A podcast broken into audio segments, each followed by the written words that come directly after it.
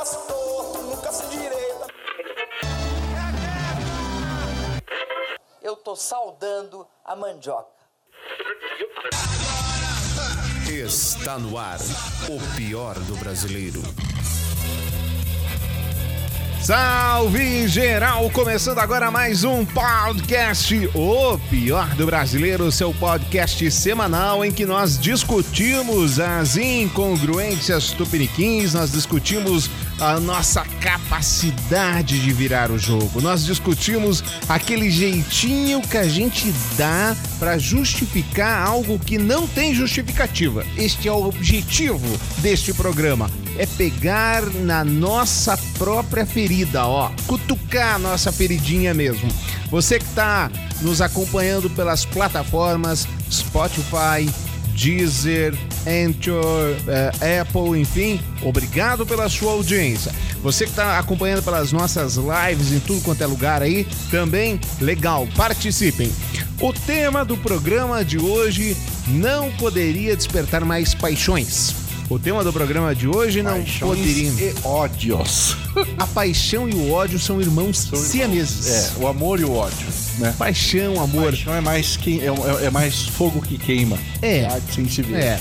Vamos discutir o primeiro ano de Jair Messias Bolsonaro, que dizem as más línguas é conhecido por seu Jair. Este é o tema do programa de hoje, o pior do brasileiro. Você que nos ouve pelas plataformas para opinar, quer participar conosco, o pior do brasileiro podcast arroba gmail.com. E você sabe, o pior do brasileiro é produzido pela Cauabanga. A Cauabanga faz o seu podcast, a Cauabanga faz a sua foto profissional, a Cauabanga faz o seu vídeo profissional institucional. Então, se você precisa de multimídia para sua empresa, fale com a Cauabanga, cauabangastudio.com.br. Você que está nos ouvindo pela plataforma, agora nós vamos falar aqui uns pitaquinhos fora do tema. Então, se você não quiser ouvir esses pitaquinhos, você pula para 9 minutos e 5 segundos. Tá ok.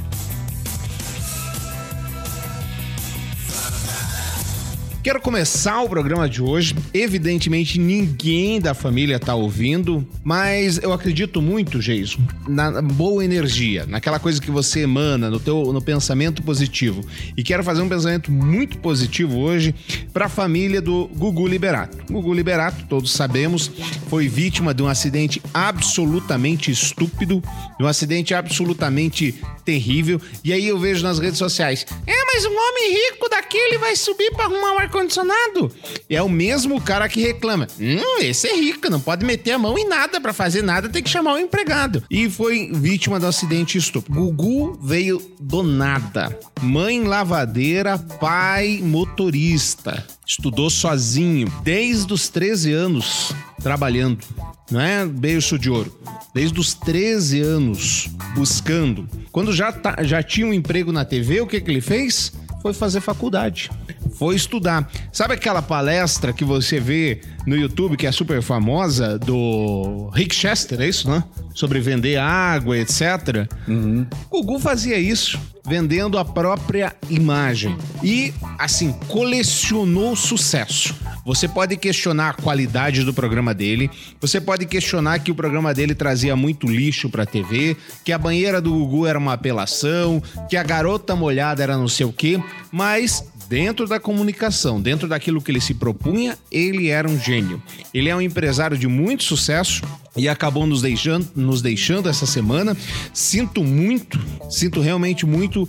Todos nós vamos morrer, mas assim morrer de uma maneira estúpida, como por exemplo o Boechat morreu no começo do ano, é um pouco mais triste. Deixa a gente um pouco mais temeroso pela nossa vida. Então, meu querido, aquela coisa clichê vale para todo mundo e vale para você. Tá arrumando encrenca por porcaria com a família? Tá arrumando encrenca por porcaria com a mulher? Larga a mão disso. Hoje você tá aqui, amanhã não tá mais. E é assim, é rápido, é muito rápido. Fica de boa, todo mundo tem uma opinião diferente sobre alguns temas, todo mundo tem gostos diferentes sobre temas. E o importante é que você fique bem. Essa semana também morreu o Henry Sobel.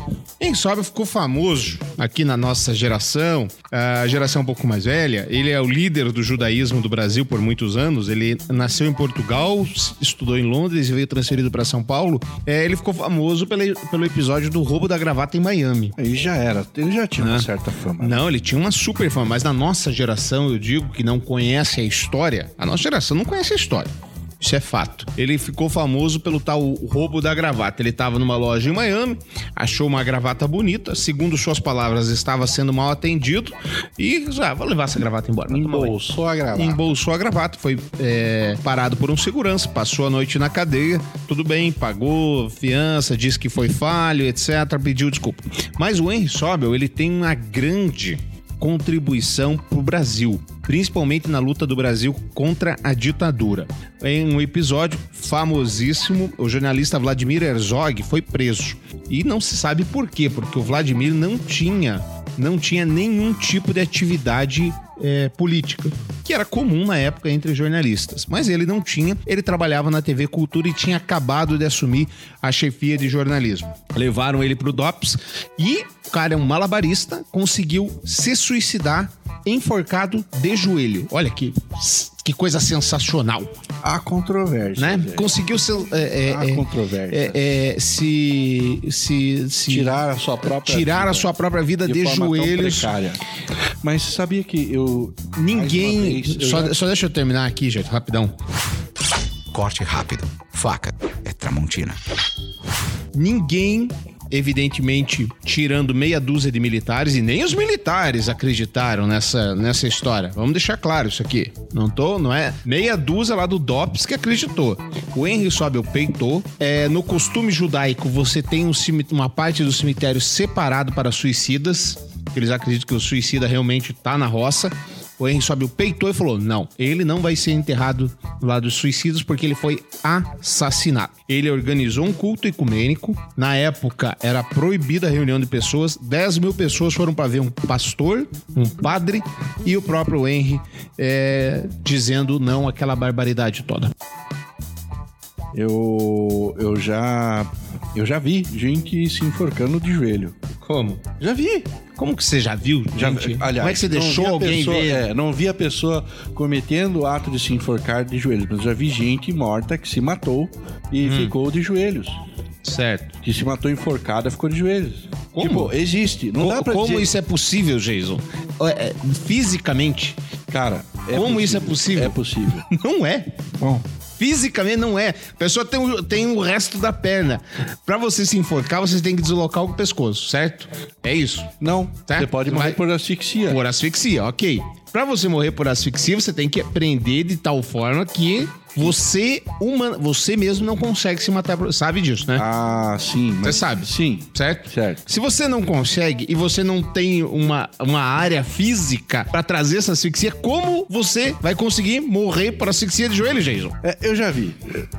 Tá bom. Pronto. Você está dizendo que o, o, Olha ali. o Herzog se matou na ditadura? Não, tô falando. Tô falando Ah, que tá. é possível que tenha acontecido ele se matar. Não. Não tô dizendo que ele se matou. Jason, próprio exército pós-ditadura confirmou que isso não é que isso não aconteceu. E eles confirmaram que mataram? Entendeu? Não. Ah, então. Eles só confirmaram que não era possível na, no, no episódio. Você viu o exército confirmando que matou alguém na ditadura? Ah, não. não. É fato? É, por favor, né? Não, não, isso não, não, não rola. Vamos lá. Segue o baile. A Amazônia não está pegando fogo, até porque a floresta é úmida, não tem como pegar fogo. Olá, Jason Vendramin, como vai? Olá, Ednei, olá, pessoa que nos escuta. Um salve para o... Jason. Vendramin, que deixa eu fazer aqui um, um testemunho. É o cara que não inventa desculpas pra não participar do programa.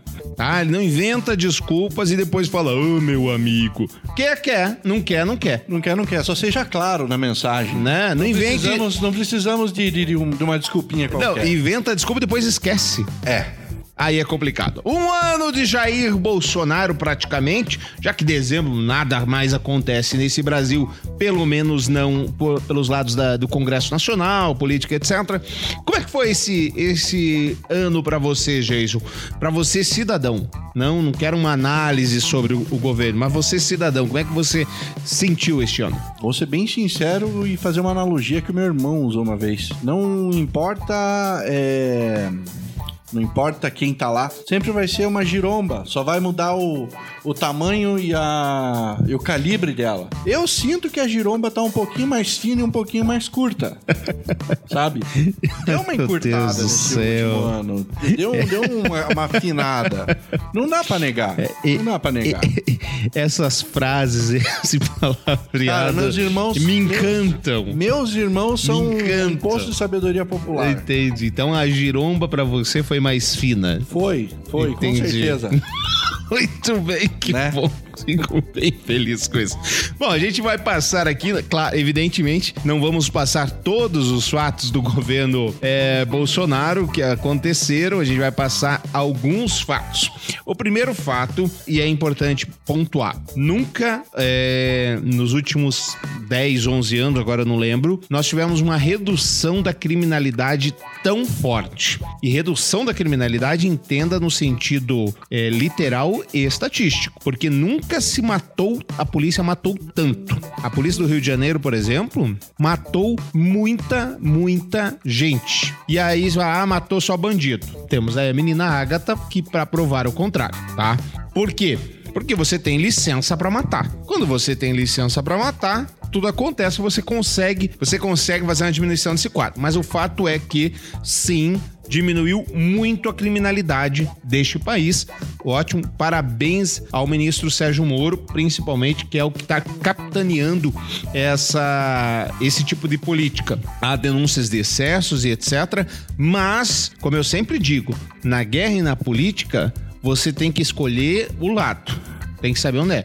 Ninguém mentiu na campanha ele- eleitoral dizendo assim: olha, nós vamos jogar flores para os bandidos, nós vamos fazer um, um serviço de inteligência da polícia e vamos evitar que os crimes aconteçam, nós vamos proteger a. som-" Não, não foi isso. Foi, vamos meter bala em bandido. Essa foi a promessa e está sendo cumprida. Então, nada a reclamar, porque democraticamente Jair Bolsonaro foi eleito e está lá representando e cumprindo aquelas promessas que fez. Tá ok? Tá ok?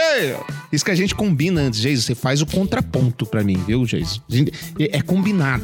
Você acha que você tá ouvindo? É tudo combinado aqui. Mas de vez em quando dá Mas, é- errado. mas como, é que, como, é que eu vou, como é que eu vou discordar disso, Dinei? Mas não Me precisa diga. discordar. Não, o Você Dinei faz, o, você faz um, um, um mise-en-scène. Fala, é, exatamente. Acontece. Estamos na O fronteira. Ednei chega pra mim e fala assim: não, você tem que discordar de mim mesmo que você concorde. Você tem que discordar. Mas não dá pra discordar. Você tá morrendo Mas bandido, não é pra ótimo. discordar, meu querido. É para argumentar. Diferente.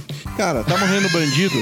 Sensacional. Sensacional. Tá morrendo menos gente de, de bem? Ótimo. Também. Mais ou menos, seria- mais ou menos, mais ou menos, mais ou menos. Não é assim, Ah, o- não é assim. Nós temos, olha, eu acho que a, a pior parte do, do, do Bolsonaro não é o Bolsonaro. A pior parte do Bolsonaro é aquele maluco que pra mim não tem outra palavra que ele é, ajudou a eleger no Rio de Janeiro, o tal do Witzel. Agora, em, em defesa dos cariocas, O, o Witzel é o cara do guarda-chuva lá, né? é o governador. É, que falou que a polícia vai ter. Vai, a- vai mirar na cabecinha. Vai mirar na cabeça. na cabecinha. E se tiver carregando um guarda-chuva? Não, não. Não, Isso. não carrega guarda-chuva. Exatamente. Então, assim, esse cara é maluco. É um juiz de. Você veja, esse cara era juiz. Não é um perdido que tava na rua. Parece o juiz Dredd. Já viu o juiz Dredd? Sim. É o juiz Dredd. Não é um perdido. A- as cenas que ele vem fazendo. a- Você lembra quando sequestraram aquele ônibus do Rio de Janeiro? Sim, que o mediante começou a tocar fogo em todo mundo. Isso, e aquela tal. loucura toda. Ele desce do helicóptero E vai cumprimentar o atirador de elite. Ele sai comemorando, velho. Aê!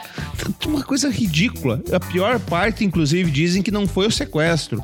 Foi os passageiros terem que voltar pro ônibus e ouvir o discurso do Witzel. Depois, realmente, é complicado. Enfim, estamos falando do Bolsonaro. Então, esse eu acho que é um dos legados mais fortes dele. Nós temos aí um, um legado de baixa de juros, mas aí você já tinha desde o governo Temer, né? Logo depois que a Dilma cai, uma sequência, uma queda em sequência da taxa de juros, então que você tem uma continuidade disso. Um otimismo Então, do mercado. é né? o que mercado é ficou otimista ficou com otimista. a saída do PT. É, e nós temos também ba- um baixo consumo. Então, facilita. Então, quando você tem baixo consumo, você precisa aumentar juro, aumentar juro, é, diminuir juros para estimular o consumo, Consumo. para que a, a economia volte a crescer. Então, a gente vinha. Então, legal, dá para pôr na conta do Bolsonaro isso porque não estragou essa política que vinha a sanção. Então, beleza, continuou. O mercado financeiro, ele tá oscilando muito e, incrivelmente, depois que o Carluxo perdeu o Twitter, Ah, as coisas andam tranquilas, tranquilas muito da tranquilos. Dinamarca. Não tem mais crise por coisa estúpida. Exato. Não Na- tem como falar uma outra palavra. É, não, Não. tem crise por causa de coisa estúpida. Não tem crise por conta de coisa estúpida. Tiraram o brinquedinho da criança. Tiraram o brinquedo dele Tiraram. e fica, tá mais tranquilo. Tá, tudo, mais- tá tudo mais sossegado É. em Brasília. Ao invés, da, eh, ao invés da gente estar discutindo o vídeo que tem um monte de, de, de hiena atacando lá alguém com STF, sem terra, etc., a gente tá discutindo taxa de juros, a gente tá discutindo prisão em segunda instância, a gente tá discutindo pacote, enfim, esse tipo de coisa que é mais o governo. Mas vamos lá. Coisas do governo Bolsonaro. Bolsonaro foi numa das primeiras viagens dele à Europa e anunciou um acordo, que era um acordo que foi tentado por muitos governos e não conseguiram, entre Mercosul e a União Europeia. E aí nós tivemos. Acho que ninguém acha isso ruim, né? Não, Não, é? acho de que, maneira alguma. acho que ninguém acha o, isso ruim. o Brasil não é uma ilha, ele tem que se relacionar com, com todo mundo. Exatamente. Aí nós tivemos a crise Amazônia, França, Brasil, mulher do Macron. Diga-se de passagem com bastante ênfase na mulher do Macron, né? Bastante fazendo a Porque mulher do Macron. a Amazônia foi, tipo, só uma... Acabou ficando de lado perto do tamanho que a mulher do Macron teve nessa situação. O que, que a gente teve? Teve verborragia e ninguém me tira que foi o Carluxo que escreveu que a mulher do Macron era Era feia? era feia. Mas enfim, nós tivemos verborragia do lado francês, vem, vem se meter aqui na política do Brasil, não tem nada a ver com ele. Tivemos verborragia do, do- do- da França e de outros presidentes da União Europeia dizendo que iam mandar um monte de dinheiro pro Brasil e, segundo o ministro, mandou nada. Ele deu, falou numa palestra no, ano, no mês passado, ou semana passada, que não chegou nada. E tivemos verborragia pro lado brasileiro, que eu acho que é do Carluxo, Eu não acho. né? Você acha que é o bolso mesmo? Não, tenho certeza que é o Carluxo. Não sei. Ah, mas tá, não, entendi. ok. certeza, certeza, certeza. Ok, é. E O aí Bolsonaro, rolou cara, aquela o- crise. O Bolsonaro fala um monte de asneira, mas não, não fala daquele jeito, não fala tanto. assim. Essa é um- uma parte boa que ah, o Brasil voltou a se relacionar com algumas com alguns movimentos econômicos que não, não estava fazendo outrora. Ou melhor, estava fazendo com os atores diferentes. Estava fazendo com a Venezuela, estava fazendo com Cuba. Isso parece papo, né, de Bolsonaro, né? Sim. É Venezuela, Cuba! Mas é fato, tava fazendo com a Venezuela, com Cuba, é, com países da África, etc. E acontece que as coisas é, não eram pagas, não tinha a volta e depois descobriu-se que tinha muita propina rolando, então legal. Mas, para fazer o contraponto, Jason, o ministro hoje, Ernesto Araújo, diz que não descarta que o Brasil saia do Mercosul. Então o que que adiantou esse? Adiantou o que o acordo? Exato. Não adiantou nada, não adiantou porra nenhuma. Entendeu? Então, assim, a gente precisa estar tranquilo. Por que, que ele tá falando que vai sair da, do Mercosul? Porque a Argentina elegeu um esquerdista, a Bolívia rolou aquela encrenca toda ali e agora pode eleger outro esquerdista porque o sindicalista que tá no pé do pupilo do Evo Morales, que tá fugido, tem chance de se eleger. No Uruguai tá aquela confusão, que ninguém sabe quem ganhou, porque o, o do centro-direita, pelo jeito, ganhou, mas ainda não terminaram a contagem de votos. Na Venezuela, o Maduro tá lá ainda. É o eixo do mal, do comunismo, do, do Foro de São Paulo tomando o poder novamente na América Latina. E, ó, é, o Foro de São Paulo tá tomando o poder dele mesmo na Bolívia, né? Exatamente, não. Não faz muito sentido. Mas enfim, o que mais que nós temos aqui? Nós temos o. Aqui eu tô me falando de vários veículos, gente. Daí no final a gente. E alguns até de. De credibilidade, Credibilidade questionável. Exatamente, alguns de credibilidade questionável. Bom, os números eu já falei aqui. Programa Criança Feliz do Ministério da Cidadania avançando em todas as regiões, avanço de 57,4% nos primeiros sete meses. Só um adendo aqui. A saída do Mercosul, quem é que vai perder com a saída do Mercosul, do Brasil, do Mercosul? Quem que vai perder? Quem vai perder? É, quem um monte de gente, o Brasil inclusive. O Brasil vai perder? Muito. Aqui, a, a fábrica de carros de. As fábricas de carros automotivos São José dos Pinhais praticamente exportam 60% da sua produção para a Argentina. E por que não continuar exportando, Hum, entendeu? exportando sem, sem ser membro do Mercosul? Porque aí você, você tem taxas que são eh, que não são postas no Mercosul. Então, no Mercosul, por exemplo, tem zero taxas para muitos produtos, tem zero taxas para muitas peças e tem al- algumas pequenas taxas de impostos para alguns produtos. Se você sai, você começa a competir com carros da União Europeia, carros do, da América do Norte, etc. E aí você perde a, a- a competitividade em si, não tem ah, o atrativo. Então não tem por que você ter. E assim, e a discussão não é quem perde com a saída do Brasil da Mercosul. A discussão é por que fazer um acordo com o Mercosul anteriormente se você está querendo sair do Mercosul. Então É um- o que, que você foi fazer na- lá na Europa? Passear? Passear. Essa é a discussão, não é a discussão sair ou não. Evidentemente, quem mais perde são os outros países. Mas nós perdemos muito. Mas evidentemente quem perde são os outros países. Quem perde mais são os outros países. Bom, nós temos a inflação, não falamos da inflação. Inflação muito por conta da falta de consumo, que agora aos pouquinhos está sendo retomada. Tá em queda, legal, isso é muito bacana, é a queda da inflação. E daí nós temos coisas polêmicas para falar. Primeira coisa polêmica, meio ambiente. Nós temos aí a questão do navio, que não se sabe quem é que despejou óleo. O navio grego de uma empresa holandesa com óleo venezuelano. Que parece que não é. Que parece que não é. Isso. Deus do céu. Aí nós temos um navio que agora pode ser pirata. Pirata. Com, com óleo que pode ser venezuelano. O óleo continua sendo venezuelano. Olha aí, ó. O óleo Venezuela. que pode ser venezuelano. É. Então a gente não sabe. Temos a questão da Amazônia. E a Amazônia, pra ficar claro aqui, não dá pra botar na conta do Bolsonaro exclusivamente. Todo ano tem queimada na Amazônia. Ponto. O tanto de queimada que tem, você começa a discutir. E aí nós temos uma falha que, na me- na me- no meu ver, é grave, é você desconsiderar o número do INPE, tá? Que é um instituto que é reconhecido no, no, no mundo inteiro. Mas beleza, vamos desconsiderar o número do INPE. Qual número eu uso? Não tem. Vamos ver um sistema. Tem um sistema nos Estados Unidos. Não tem esse número. Então nós temos duas faces aí da mesma moeda que é importante a gente. Uma, sempre teve desmatamento e vai ter provavelmente Vai sempre. continuar tendo. Isso aí é inevitável. Provavelmente. Agora, dá pra botar na culpa do Bolsonaro? Não dá. Então tem muita verborragia por- pelo lado político, lado da esquerda, é, do- dos detratores, das ONGs, etc. Tem muito isso. É um jo- política é um jogo, gente. ONG deixou de receber dinheiro desse governo. Ponto. Já Se- é motivo suficiente. se deixou de receber dinheiro, vai ter grita. Ninguém deixa de receber alguma coisa e fica quietinho. Dificilmente. Então, aonde é que eles vão pegar dinheiro? é Acabou um a jogo político. O fato de ter uma ONG que tem interesses escusos por trás não acaba com o discurso dela de proteção. Então você precisa fazer o quê? Ir lá e analisar e saber. E por isso eu falo, beleza? Não vou usar o número do INPE. Eu uso qual? Tem que ter um substituto. Não quer usar o do. INPE? Ok. Exatamente. Problemas, Porque senão o discurso um- fica vazio. Sim, você tem que ter um coringa Ah. na manga. Exatamente. Aí, essa é a, essa é a questão. Nós temos o outro lado da, da polêmica, que são os atores colocados pelo Bolsonaro no Ibama. E ali, atenção, não estou criticando. Ele não mentiu.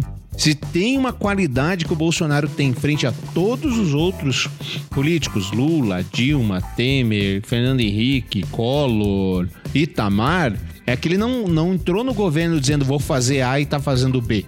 Negativo. Nega- Ele não mentiu pra ninguém. Tá tudo certo. Ele tá sendo isono, ele tá sendo, perdi a palavra, linha reta, é coerente. Coerente. Ele tá sendo coerente com o discurso que ele elegeu. Exatamente o contrário do que a Dilma fez em 2014, muito por conta disso caiu. Ah, mas vamos dar um, vamos dar um, um, um crédito pra, pra coitada da Dilma, né? Essa não Porque- merece crédito. Não, poxa, coitada. Qual é o crédito? Ah, É a pessoa que pensa que é, não é 20, é 30% de 20%, que na verdade é 7%, Entendi. que 7 mais 3 é 12. Ok. É, é essa pessoa que eu tô Eu me falando. Tem que perdi dar um já crédito- faz algum tempo, Tem você que sabe, dar um né? crédito e, e entender um pouco a falta de coerência da Dilma. Você está ouvindo o Pior do Brasileiro, seu podcast semanal, e nessa temporada nós temos apenas mais dois programas. Que são em dezembro. Esse é o último programa de novembro. E nós temos mais dois programas em dezembro que vamos fazer programas absolutamente light. Lights, leves e soltos. Absolutamente. Então, esse é o último programa quase sério que nós estamos fazendo. Meio sério, meia Quase, boca. né? Meia boca. Ali no negócio. Aí nós temos, Jason querido, educação. Ah, o, o nosso querido Ventral. O nosso querido Ventralb, que lembre, não começou o governo, né? O Ventralb não começou o, terceiro, governo. se não me engano, né? Acho que é o segundo. É o segundo ministro. É, entrou o chileno primeiro e daí não deu certo. O chileno era uma piada. É. cara. Não, eu nem Já o Ventralb, ele é um stand-up comedy. o Ventralb. Oh, o Ventralb é um showman. É O um showman. Ventralb é um showman. Como não, como não esquecer ele dançando na chuva dentro do gabinete? Como não esquecer de ele largando o microfone depois de um pronunciamento? Drop the mic. Drop the mic. Nothing to say. Drop the mic. E o Ventralb, ele lidando muito com as questões contingenciamento de verba. E aí nós temos também mais uma questão verborrágica. Primeiro, é, é triste contingenciar a verba da educação? Não tenha dúvida. Não tenha dúvida nenhuma. É muito triste. Eu, pra mim, 95% do orçamento deveria ir pra educação. Totalmente lamentável. Tá? Mas, se não tem dinheiro, não tem dinheiro. Não há o que ser feito. Mas sabe qual que é o problema? Ter dinheiro tem. Não, não tem. Tem dinheiro pra fundo partidário. Ah, não. Entendeu? Tem dinheiro pra. ter- Aí é outra discussão. Tem dinheiro. Não, mas é, má- é má distribuição, é, má, é má gerenci, mau gerenciamento. Tem muito, tem muito deputado. Calma, pera aí. Pera, Cara, a pera- máquina pera- pera- é grande. Bem... A máquina é grande, devia de ser reduzida. Ponto. Concordo, você tá correto. Mas ainda assim não tem nada a ver com o Bolsonaro. É uma distribuição orçamentária. Sim. É ridículo o que acontece na, na distribuição orçamentária. E não é, É culpa assim. do bolso. É assim. É, Então, mais ou menos. Mas essa é uma discussão de, de eleição. Ele É. tá, ficou 30 anos na Câmara. Ele nunca apresentou um projeto pra mudar essa Ah, distribuição. já devia ter feito alguma coisa. Entendeu? Isso é verdade. Então, verdade. assim, não é que não é culpa. É é culpa de todo deputado que já passou por aquela Câmara e não apresentou um projeto. É culpa, ponto. Todos eles. Todos, incluindo os do Paraná, incluindo os senadores paranaenses, todos eles. Agora quem tá lá, o Flávio Arnes, o Álvaro Dias e, Orelvisto. e Orelvisto. São os três nossos que estão lá. Não apresentaram nada pra mudar isso. Muito pelo contrário, estão lá vivendo na mordomia tranquilas. É, ante- anteriormente era Requião, Glaze e Álvaro Dias. Não apresentaram nada pra mudar isso. Nós também nós temos uma, uma capacidade de eleger político, né? Sensacional. É, Eu, eu votei no Oreo Visto na- nas últimas eleições e assim. hum, não fede e não cheira. Não, não, não, e tipo, né? Mas eu ia fazer o quê? Eu ia votar em quem? Enfim, vamos voltar pro tema. A gente tá falando da educação do Tamo nosso falando. querido showman. O, o Ventralb. Então nós temos o Ventralb que, a princípio, ele só tá falando porcaria, mas não está fazendo porcaria. É, faz sentido. Faz sentido. Mas é. Eu, eu acho que falar porcaria por si só já é fazer porcaria. Na educação, principalmente, né? Principalmente na educação. Talvez. Talvez. Principalmente em educação. Mas é, ele tem uns projetos. O Enem esse ano teve lá duas malucas lá que vazaram a prova meio em cima da hora, que não afetou ninguém. Correu tudo certo. Ok. Aí nós temos o através do contingenciamento de bolsas, mas que acabou sendo liberado a posteriori, então tá ok. O problema é pro ano que vem. Temos lá 15 bilhões mais ou menos que está sendo contingenciado. Mas nós temos ele falando muito mal de professor, chamando o professor de miliciano, falando que em faculdade só tem É. verdadeiras plantações de maconha. E laboratórios de metanfetamina. É, que só tem balbúrdia. Só balbúrdia. Só tem balbúrdia. Então, assim, quem conhece minimamente a, A vida acadêmica. a vida acadêmica, pois já talvez já ter frequentado a vida acadêmica, sabe que sim, tem uma galera fumando maconha. Sim, tem uma galera usando metafetamina. Sim, tem uma galera muito doida que é comunista, socialista e etc. Mas é a minoria. Só que é a minoria barulhenta. É, é, é o Levante que tá na universidade. É o agora. Levante. Eu lembro que quando o meu sobrinho passou em direito, ele falou assim: Nossa, quem manda da faculdade são os caras de direito. Falei, cara, você não manja. Não sabe nada. Quem você- manda da faculdade são os caras de filosofia, de letras e de história. Até porque eles são amigos do traficante. né? É eles que mandam na É. faculdade. Então, né? Menos. Mas você sabe, assim, o Ventralbe até que tem uma certa razão no que falou sobre as faculdades serem plantações e essa foi a palavra que ele usou. Eu acho que ele se confundiu. É. Plantação ostensiva de maconha. Porque, cara, para pra pensar um negócio. Tanto país do mundo já liberou a maconha para uso recreativo. Quem dirá o uso medicinal? Grande parte do mundo já liberou a maconha para uso medicinal. Não seria de se espantar se no Brasil houvesse faculdades que tivessem realmente plantação de maconha. Para quê? Pra fazer pesquisa? Pra fazer pesquisa, pra conseguir patente nova, pra ganhar dinheiro, pra ganhar visibilidade. Não, não, não, Não seria, tinha pensado nisso, é Não fato. seria coisa de outro mundo se tivesse.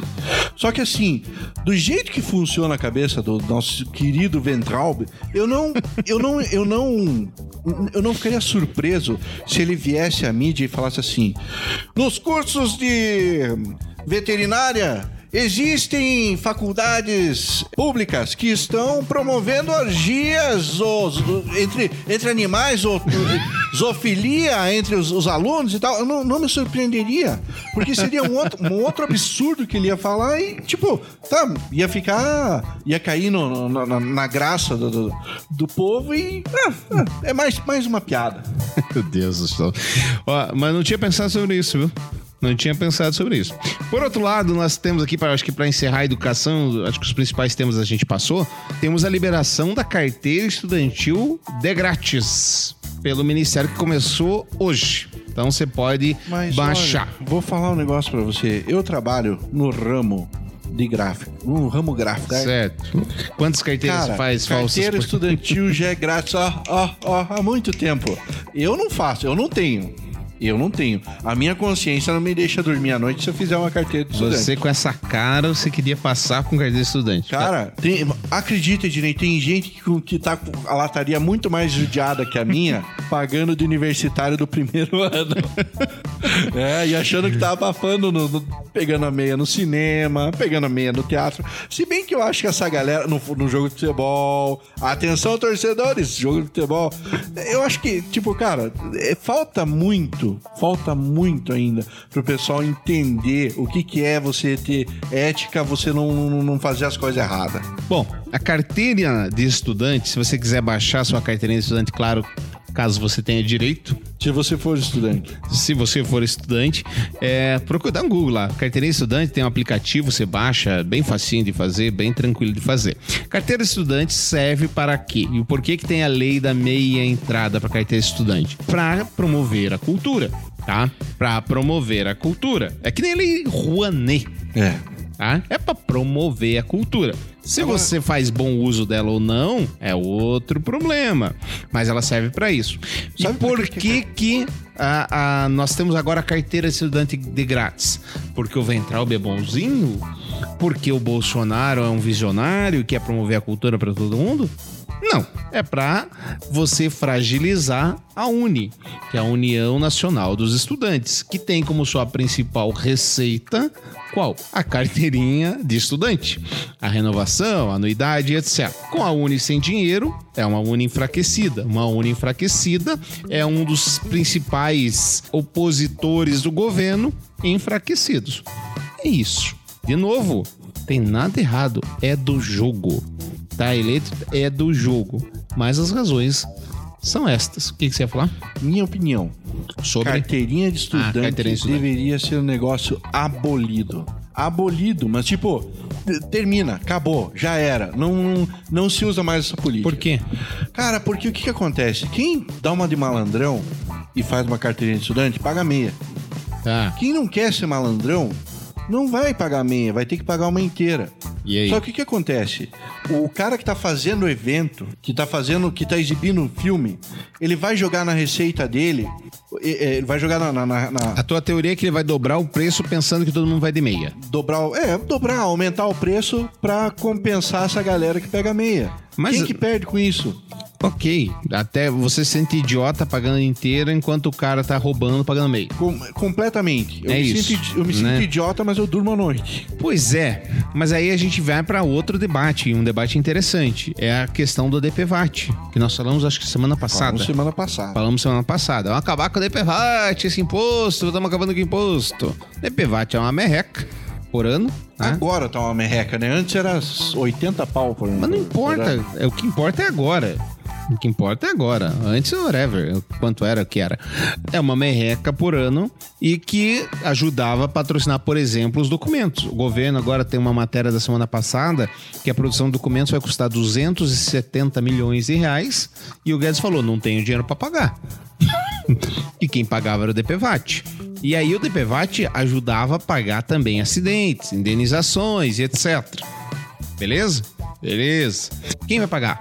Ah, não vai ter mais que o SUS vai tratar. Beleza, beleza. O SUS vai tratar, não temos DPVAT e, e etc. Por que acabou o DPVAT? Ah, porque muita gente fazia malandragem. Então, a, a tua argumentação é que, ao invés da gente fiscalizar ou é, fazer com que a coisa funcione da maneira correta, a gente acaba porque alguém faz malandragem? Não faz sentido isso pra mim. Não faz sentido. É é a mesma coisa posto de gasolina. Tem meia dúzia que adulteram a gasolina. Sim. Que ferro o motor do teu carro. Vai proibir a gasolina? Não. Por quê? Uma Não, coisa é tem uma ca- coisa, não, outra coisa é outra Tem um coisa. cara que Não, tá é- fraudando é o sistema. Tem um cara que tá fraudando o sistema, Jason. Aí o dono do posto que faz tudo certinho, você acha que ele não se sente um idiota quando o outro cara começa a vender gasolina adulterada? Só que daí o que acontece? Quando um cara vem- começa a vender gasolina adulterada, ele pode ser, ele é, ele é passível de punição. É, o estudante também. Se o cara é pego com uma carteirinha Você falsa? Você é- conhece alguém que já caiu nessa? já conheço. Ah, Conheço. Mas assim, de novo, olha a tua contradição. Olha a tua contradição. É, não importa se eu conheço alguém que caiu nessa, apesar de conhecer. Não importa. É, é falsificação de documentos. É falsidade ideológica. É crime. Você vai preso e paga pena. É só fiscalizar. Diferente. Você não vai num aeroporto, por exemplo, com a tua carteirinha de estudante falsa viajar para o exterior. Por quê? Que você tem um controle. Vai passar no scanner, vai ver se, é se o teu passaporte é falso ou não é, para você conseguir viajar. Você tem um controle sobre isso. Carteirinha de estudante poderia ser a mesma coisa. Eu sou absolutamente contrário à tua tese de abolir é, carteiras de estudante. Ela promove a inclusão, assim como eu sou contrário a produtor que já deixa o preço mais alto. Você tem que criar sistemas e mecanismos. Por exemplo, por que não criar uma carteirinha de estudante baseada em placa de carro, por exemplo? Em que cada carteirinha era uni- é única e faz um sistema nacional de consulta como tem de placa de carro? É porque custa caro. E alguém vai ter que pagar. Alguém vai ter que pagar qualquer coisa que você for Eles fazer. não têm dinheiro pra imprimir o documento, já que acabou Porque acabaram com o DPVAT. Que quiçá fazer Ah, um sistema ao invés, de carteirinha de... Ao invés de você fazer a gratuidade, e além do que, o MEC tem todos esses dados. É só você compilar eles. O pessoal que está nos assistindo ou nos ouvindo eh, via plataforma sabe disso. Você compila dados e faz uma busca. Ponto. Acabou. Então, assim, tecnologia tá aí para ser usada. Você não pode acabar com as paradas eh, eh, que são boas para a população porque você não sabe usar a tecnologia. Isso não faz sentido. Mas eu acho que Enfim. tinha que acabar porque todo mundo ia pagar menos. Pronto. Não, é, não, É, não ia. minha opinião, isso, minha é fe... isso é absurdo, Jason. Você viu alguém pagando menos, pass- menos pela passagem de avião depois que acabaram com a, a obrigatoriedade da mala? Mas eu, eu, Você viu eu alguém? Não falo, eu não falo isso baseado em, em- por exemplo, na, na obrigatoriedade no imposto. No Já se perdeu, mala. já se perdeu. Vamos aí, Eu vamos falo lá. baseado no- em eventos do exterior. Você vai assistir, vamos lá. Vai assistir um show do YouTube lá em, nos Estados Unidos. Tá. Quanto você acha que é o preço do ingresso? Depende da região. Depende, sei lá, 50 tá, dólares, não, 100 dólares. É, bem não mais caro a que isso. aqui. Não, não é. Bem. Não é. Mas, Jason. Você acha que é mais caro? Não, não, não acho que é mais caro. Tenho absoluta certeza. Claro, se você, Mas- se você fizer a A conversão. conversão, tá. A conversão. Mas Só se que você nesse não caso fizer dá a pra conversão, não. converter. Tudo bem, mas se você não fizer a conversão, nenhum, nenhuma conta é certa. Você vai basear o quê em quê? Salário mínimo, por exemplo, nos Estados Unidos nem é usado como, como moeda, como, Como parâmetro. como parâmetro. Então você vai parabe- parametrizar com o quê? É. Não, Não aí, tem. aí tudo bem. Aí eu dou a mão à palmatória. Não tem. Enfim, mas o que eu acho? Acho que sim. É, a Uni já não representa mais os estudantes faz algum tempo. É uma pena que ela seja fragilizada, mas a- não se pode prender um documento que é direito de todo estudante baseado num valor que muitas vezes o estudante não tem para pagar. É uma coisa eu dizer que o, o proprietário do carro não tem 30 reais por ano, que é um absurdo. Você não pode dizer isso. Agora, você pode muito bem dizer que um estudante da rede pública não tenha 30 reais para fazer a carteirinha. Pode muito bem dizer. O cara não tem o que comer, muitas vezes vai ter 30 reais para fazer a carteirinha. Claro que você pode argumentar se ele não tem o que comer, né? Enfim. Você está ouvindo o Pior do Brasileiro, seu podcast semanal. Hoje nós estamos discutindo o primeiro ano do governo Bolsonaro, suas ações, o que, que ele fez, o que, que ele não fez, como é que ele está agindo, como é que está deixando de agir. Mas sim, a carteirinha eu acho que é isso aí, beleza, e vambora, vamos pra frente. E a Uni vai ter que dar os seus pulos para entender aonde é, como é que ela vai, se ela quiser continuar se financiando, como que ela vai se financiar, baseado em que ela vai se financiar e com que propósito. Uni, lembrem do Walter White.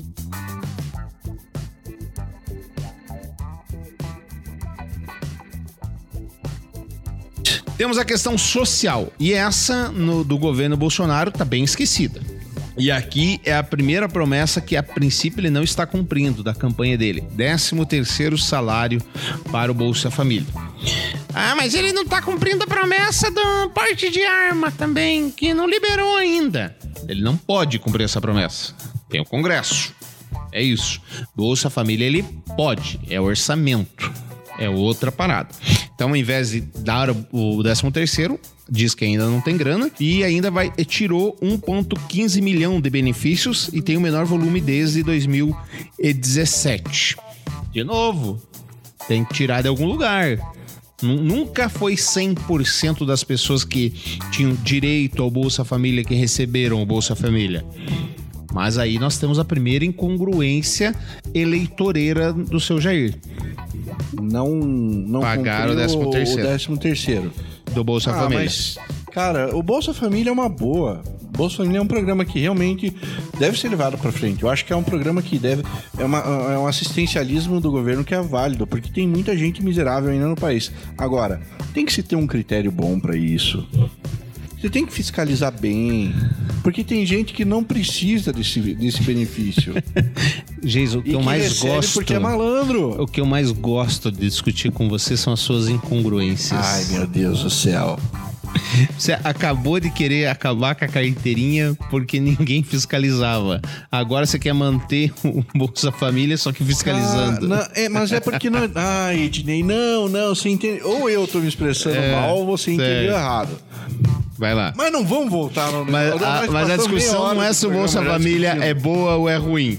A discussão é, é a primeira ponta eleitoreira dele, em que ele prometeu e não tá cumprindo. Shame on you, Bolsonaro. devia de prometer, devia de cumprir o que prometeu. É, mas teve um momento ali na, na eleição que o Haddad subiu muito nas pesquisas, né? Ele, ele quando foi pro segundo turno, ele realmente trouxe aí uma algum calor pra eleição. Deu aquela encoxadinha no bolso. É, aquela sopradinha É, ali de tipo, leve, né? Coisa. assim no E aí cangote. você precisava realmente Dá um trunfo. dar um trunfo. E o 13 terceiro, o 13 terceiro foi esse. Porque você lembra, não sei se você lembra da eleição, tava o Bolsonaro ali no, no hospital, não saindo, etc. E tava o Mourão desfilando a sua sinceridade.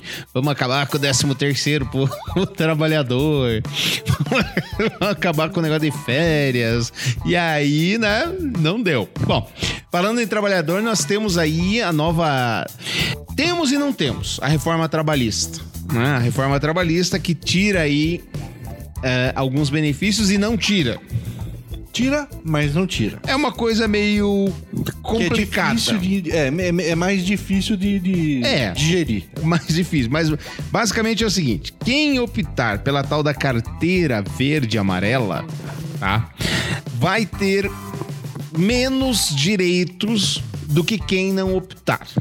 O trabalhador pagará, pagará menos, menos. Então, assim, você, por exemplo, tem o seu comércio lá, você abre uma vaga. Desde o governo Temer, você pode ah, abrir uma vaga por trabalho intermitente. O que, que é o trabalho intermitente? Você contrata o cara, carteira assinada, mas paga ele por hora. Então, eu preciso dele duas horas na sexta-feira, uma hora na quinta, três horas na quarta. Aí você vai pagar pelo que ele realmente trabalhou. Vai pagar compensando férias, décimo terceiro e tudo mais. Não tirou nenhum benefício. Na hora de mandar embora, recolhe o FGTS normal. A carteira verde e amarela, não. Ela muda alguma, alguns parâmetros. A empresa pode pagar menos multa na hora de mandar embora. Hoje é o imposto, hoje a multa é 40%. É isso, né, do FGTS? É. Aí vai cair para 10%, salvo engano da minha parte. Nós temos a, a diminuição do FGTS, nós temos também a questão da, do trabalho temporário. Do TST decidiu. Então, antes, trabalho temporário. Você contrata alguém para fazer um trabalho temporário agora final de ano. Aumentou a demanda. E aí você contrata uma moça, etc. Um mês depois ela chega, tio Geiso, tô grávida. Aí você tinha que manter aquela funcionária durante todo o período da gravidez, ela tinha estabilidade e depois disso ela tinha eh, os seis meses de licença Maternidade. licença maternidade que não são pagos pela empresa, são pagos pelo INSS e aí depois disso ela tinha mais seis meses de estabilidade, não podia ser mandada embora. Agora não tem mais. Se for trabalho temporário, whatever, ficou grávida, terminou o trabalho temporário, é mandada embora. O que você não pode é mandar ela embora em decorrência Da gravidez. da gravidez. Então, você contratou alguém por três meses, por exemplo, no, prime- no final do primeiro mês ela chega que está grávida, você não pode mandar ela embora porque ela está grávida. Mas no final do terceiro mês você pode mandar ela embora porque o projeto terminou.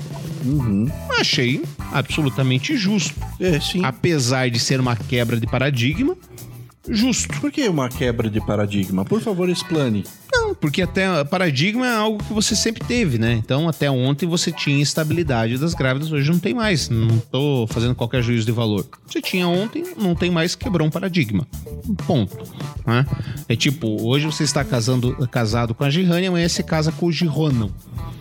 Quebrou um paradigma. Você mudou a sua orientação sexual. É uma quebra de paradigma. Ah, tá. É uma mudança. Ok. Simplesmente assim, sem nenhum, nenhum tipo de demérito. O, o primeiro ano do Bolsonaro, eu acho que, então, pra gente encerrar, vamos fazer aqui um, cada um de nós uma, Um balanço. um balanço. O primeiro ano do Bolsonaro acho que foi muito marcado por aquilo que ele realmente prometeu.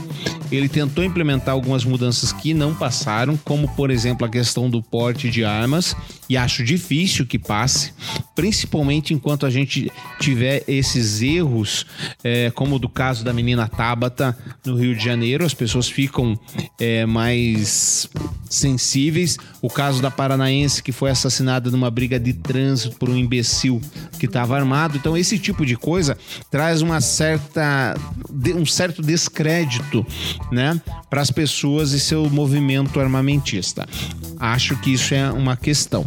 A questão econômica, o Brasil caminha para um avanço a passos lentíssimos, péssimos, muito lentos, mas caminhamos.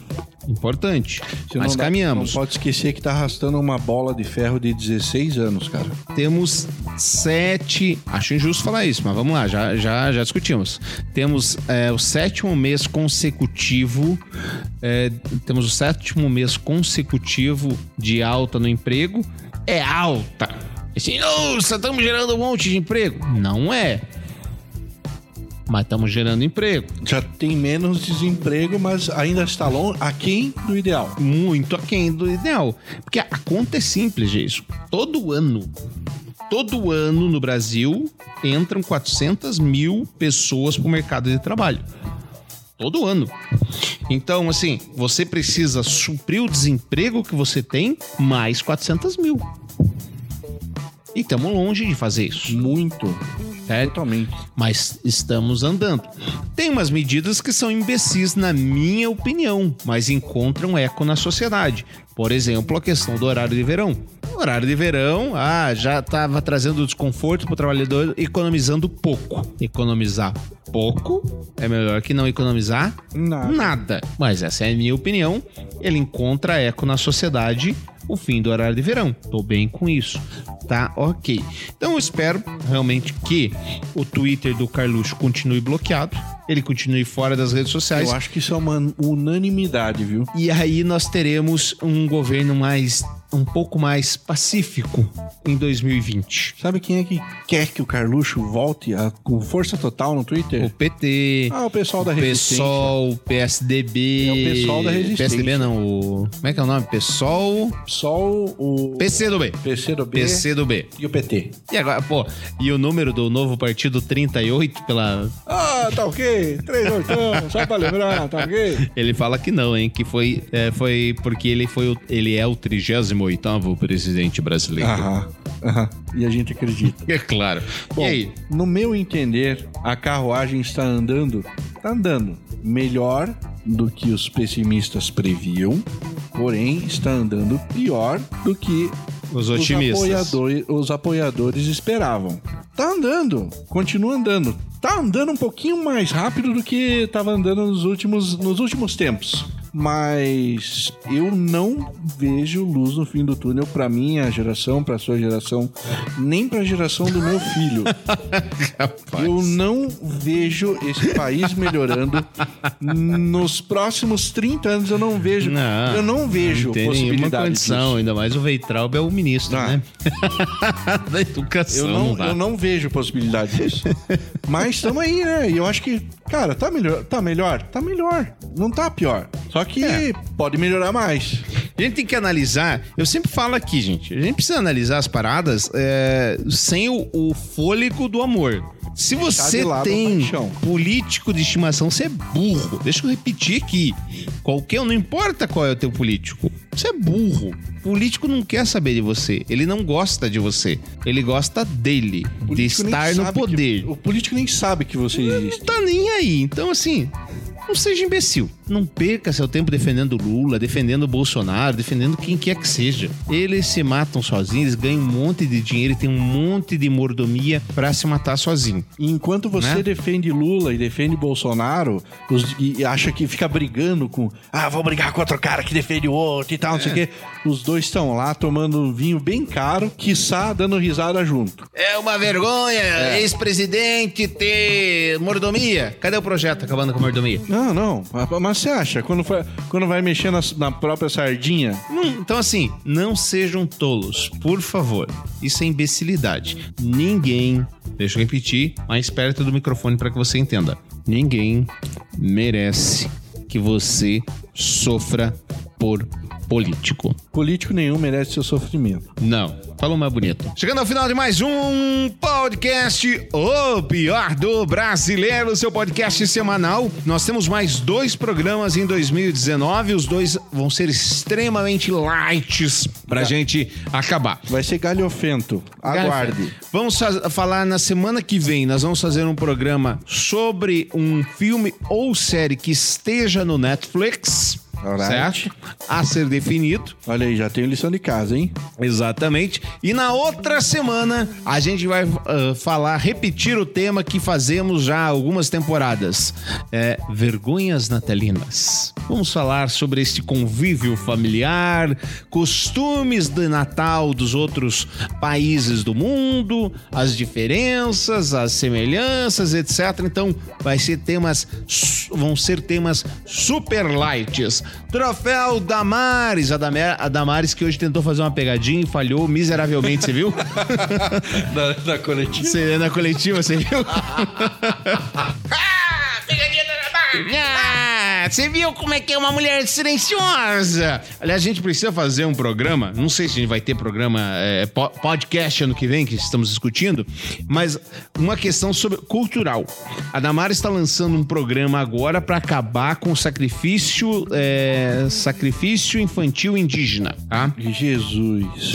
O que, que é? Algumas tribos indígenas, em algumas situações específicas, sacrificam algumas crianças, tá? Em algumas circunstâncias totalmente justificáveis na cultura Na, exatamente. desses índios. Nós temos. Isso dá uma discussão muito boa. Nossa, Nós temos é, é, o direito de interferirmos nisso.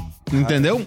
Sabe? É ah, mas é chocante. Claro que é chocante, meu querido. Imagine, uma criança está morrendo. É absolutamente aterrorizante. Mas lembre-se que há outras tribos que ah, é, são canibais. Então, assim, nós temos o direito De impor a nossa cultura. de impor a da nossa, moral cultura. Exatamente. acima dos outros. É complicado. É, é assim, o, o Papa Francisco tá abrindo ali uma, uma igreja no meio da Amazônia. Ele pode, deve fazer isso? Tá repetido? Complicado, vale. Meu troféu Damares não podia ser diferente. Vai pra aquele. A minha educação não, não permite certas. Xinga, é Certas terapêutico. palavras. Pode Aquela, é aquele energúmeno. Ah, Ednei, capricha. Vai, eu sei que você pode. Aquele desmiolado. Ah, só falta você. O próximo xingamento é aquele palhacinho. Aquele acéfalo. Ah, Ednei. Aquele. sei lá. Chama do- de, de, de- Não, não vou falar. aquele Wilson Witzel. Wilson Witzel já não chega a todo motivo de vergonha que ele é para os cariocas. Para a carioca também vota bem pra cacete. hein? O, o prefeito é o, é o Crivella, né? A gente nunca pode esquecer disso. Enfim, e o Freixo é, é- é- e o Freixo, ele é um dos favoritos a conquistar a prefeitura. Então, é, tá complicado. Enfim, o Wilson Witzel não chega a toda a vergonha que ele nos faz passar. Ele nas eleições, querido Jason, ele declarou-se corintiano. Declarou-se, eu sou Corinthians, mano. Aí o Flamengo, que tá jogando tudo que sabe e mais um pouco, vai lá e é campeão da Libertadores. O Wilson aparece no palco, que é uma cerimônia. É futebol, mas tem um ritual. Cerimônia de entrega de medalhas, troféu, etc. É, com a camisa do Flamengo, um blazer por cima e se ajoelha para Gabigol. Que o ignora por completo. pedindo pra ilustrar sua chuteira, que é um. e que é ignorado por completo. Wilson Witzel, parabéns. Você levou o meu troféu Damares, Ricardo Salles, que aliás estão fazendo a devassa nas contas dele. O meu troféu da Mari Errou! vai para você, torcedor mediano. O Ednei até fica brabo quando. Pra quando- mim? Quando, quando eu, quando eu, eu cito o torcedor mediano. Mas não é todo torcedor. De- vamos fazer justiça. Quem é o torcedor mediano? É o torcedor que se bestializa.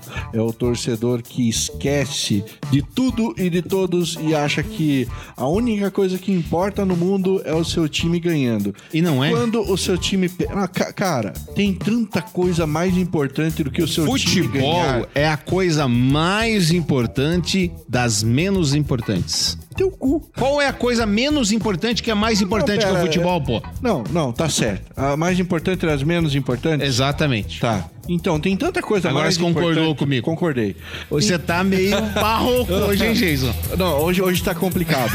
É, então, eu tô dando meu troféu da Maris pro torcedor que se bestializa e que se esquece é, de, de toda, toda a educação que papai e mamãe deram pra eles, que viram animais.